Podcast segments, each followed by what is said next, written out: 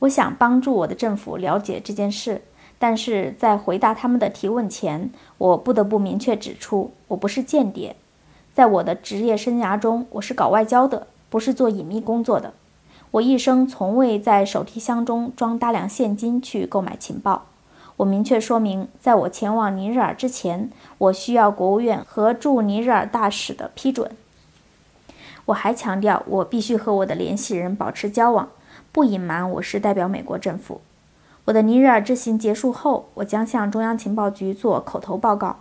两个小时的会议结束时，东道主表示，待他们做出决定后，马上通知我。几天后，我被要求前往尼亚美。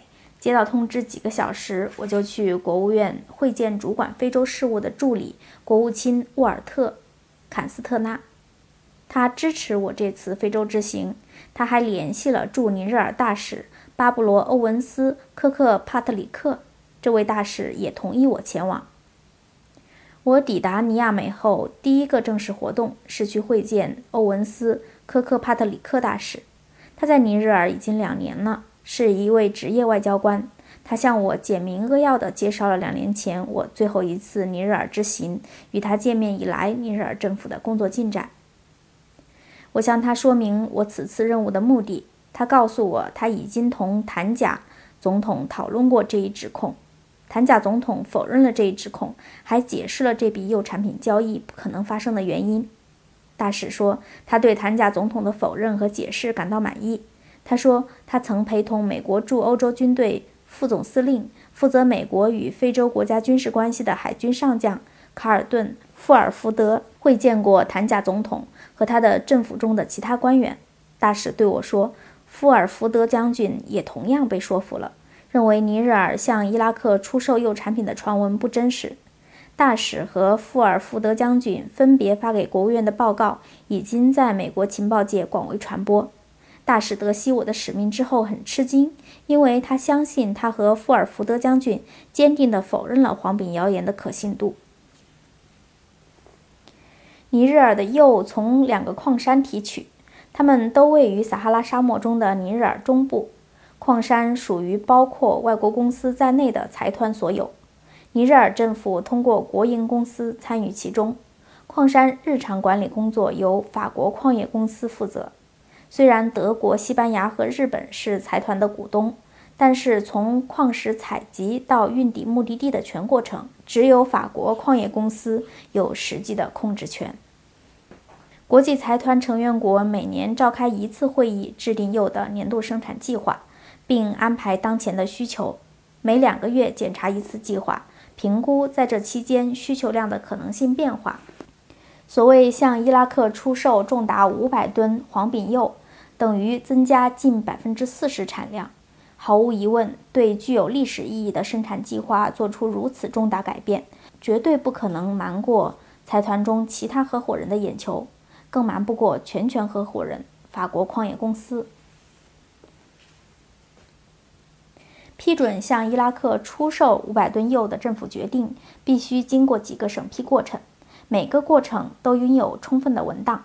这是因为尼日尔是通过他的国有企业参加国际铀财团的，在做出售铀的决定前，应通报主管铀生产的政府部门矿业部，并征得他的同意。这笔所谓的铀交易发生在两个主权国家之间。鉴于国际法很严密，在伊拉克遭受国际制裁的时候做这笔交易，必须得到外交部的同意，同时还必须经过代表政府整体利益的部长委员会作出决定。总之，所有销售铀的文件至少有总理、外交部部长和矿业部部长的签字，没有他们的有效签字，这些文件都不可信。离开尼日尔之前，我会见了欧文斯·科克帕特里克大使，与他共享了我所了解的一切。他再次表示，我的结论反映了他本人和富尔福德将军的观点。二零零二年三月初，我返抵华盛顿后一个小时，中央情报局一位新闻官应我的邀请来到我家，用过中餐外卖。我向他详细介绍了此次尼日尔之行和得出的结论。也就是我离开尼亚美之前已经提供给欧文斯·科克帕特里克的结论。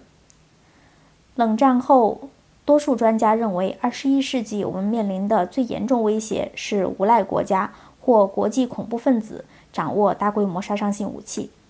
如果像伊拉克这样的无赖国家确实拥有这样的武器，它当然应当成为美国国家安全优先处理的问题。在伊拉克问题上，人们都知道对伊拉克的指控是错误的。然而，在布什总统带头欺骗全国和世界之后，美国还是走向了战争。也许有人把十六个字塞在他的演讲中，但总统把它说了出来。瓦莱利·普莱姆在2007年出版的《公平游戏：中央情报局高级特工是如何被他的政府出卖的》一书中，首页注明“献给约瑟夫”。可以说，这是威尔逊《真理的政治》一书的续篇。这本四百一十二页的著作经过情报当局严格审查，多个单词、短语、句子、段落和标题，甚至整页被审查部门抹黑。尽管如此，仍可看出普莱姆写这本书的主要目的是抨击小布什的十六个字，为他自己和丈夫辩护申冤，揭露切尼等人泄露他特工身份的过程。普莱姆坚称，实际情况是我既没有建议，也没有推荐约瑟夫去非洲，不存在不可告人的动机。即便我想让约瑟夫去尼日尔和任何其他地方，我也无权这么做。谢谢收听，我们下期再会。